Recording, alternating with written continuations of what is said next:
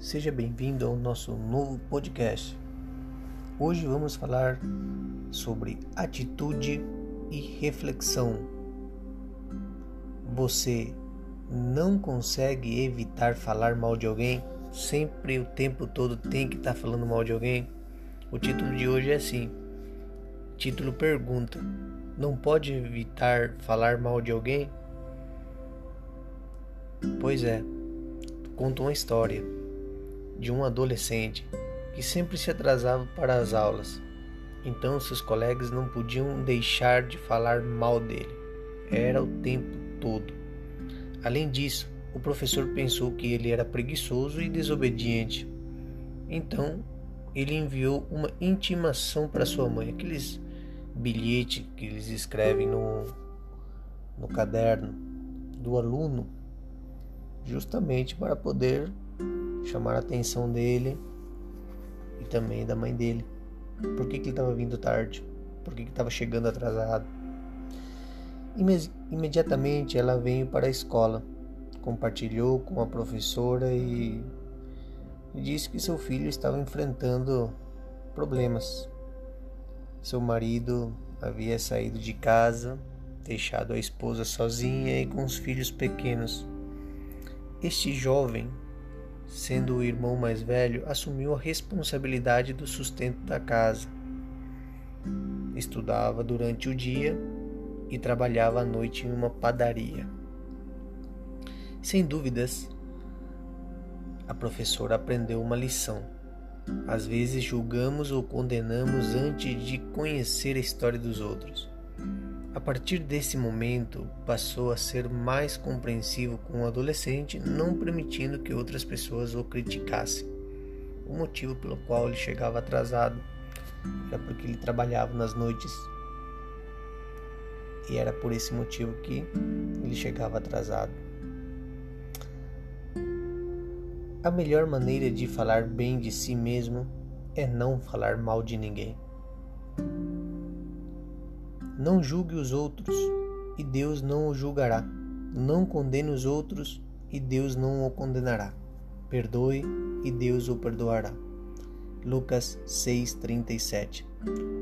Falar mal de uma pessoa é feio, não é? Falar pelas costas. Pior ainda. Se você quer ajudar uma pessoa, deve chegar perto dessa pessoa, conversar, e dizer o que está acontecendo e o porquê daquilo tudo. Em primeiro lugar, quando a Bíblia menciona a palavra juiz, refere-se quando pensamos o pior dos outros. Quando falamos aos outros sobre as suas faltas, quando comentamos sem conhecer a história que eles enfrentam, quando observamos apenas seus piores momentos e não a sua vida. Não digo que é errado criticar. Pode-se criticar. Uma crítica construtiva pode ajudar uma pessoa. Mas criticar em vão, por maldade, críticas desconstrutivas não fazem bem para ninguém, nem para você que fala, nem para outra pessoa que ouve, porque não vai mudar nada, somente vai piorar as coisas e sempre a pessoa vai ficar sabendo. Então, quando comentamos da vida sem conhecer a história, a gente só observa o pior. Quando julgamos sem considerarmos as mesmas circunstâncias que eles, você está julgando alguém. Circunstância que eles passam pelo que o seu próximo está passando, as circunstâncias da vida que podem acontecer para que esse ser humano venha cometer erros que para você é errado. Você já julgou alguém? É a pergunta. Com a vara que você mede, eles vão medir você de novo. É um ditado. Com a mesma vara que você mede, eles vão medir você. De acordo com uma revista dos Estados Unidos, aprendemos que os ensinos de alguns rabinos no templo de, de Jesus indicavam que Deus tinha duas medidas. Ele usava para julgar as pessoas. Tinha duas medidas. Uma delas era a medida da justiça e a outra era da misericórdia. Uma da justiça e outra da misericórdia.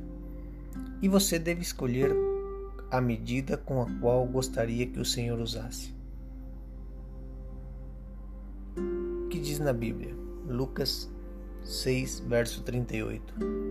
Dê aos outros, e Deus dará a você. Vai te dar na bolsa uma medida boa, apertada, sacudida e cheia, da mesma forma, com a mesma medida com que você os dá, os outros também. Deus vai retribuir. Está dizendo da misericórdia em Lucas 6:38. Deus nos medirá de acordo com a mesma medida que usamos para os outros. Se medimos com a misericórdia, certamente Deus terá misericórdia de nós. Mas se a gente julga as pessoas com justiça, Deus também julgará a gente com justiça. Deus nos medirá da mesma forma que usamos para os outros. Portanto, a dica é: não se precipite em falar mal de alguém ou criticar, mas sim que a palavra de Deus o motive a dar amor, perdão e bondade em abundância, porque da mesma forma em que recebemos do Senhor, também devemos ser. Se Deus tem misericórdia da gente pelo tudo que a gente faz de errado, pelo tudo por todo o perdão que Ele nos dá, assim também devemos ser com o nosso próximo. Se você errou ao julgar, te encorajo a se desculpar-se com o Pai no céu e a decidir a mudar. Se você julgou alguém de maneira precipitada, Peça perdão a Deus e se desculpe com essa pessoa, porque muitas vezes as palavras geram confronto, geram brigas isso é innecessário. Muito obrigado pela, pela atenção. Esse foi o nosso podcast que nós falamos hoje sobre o julgamento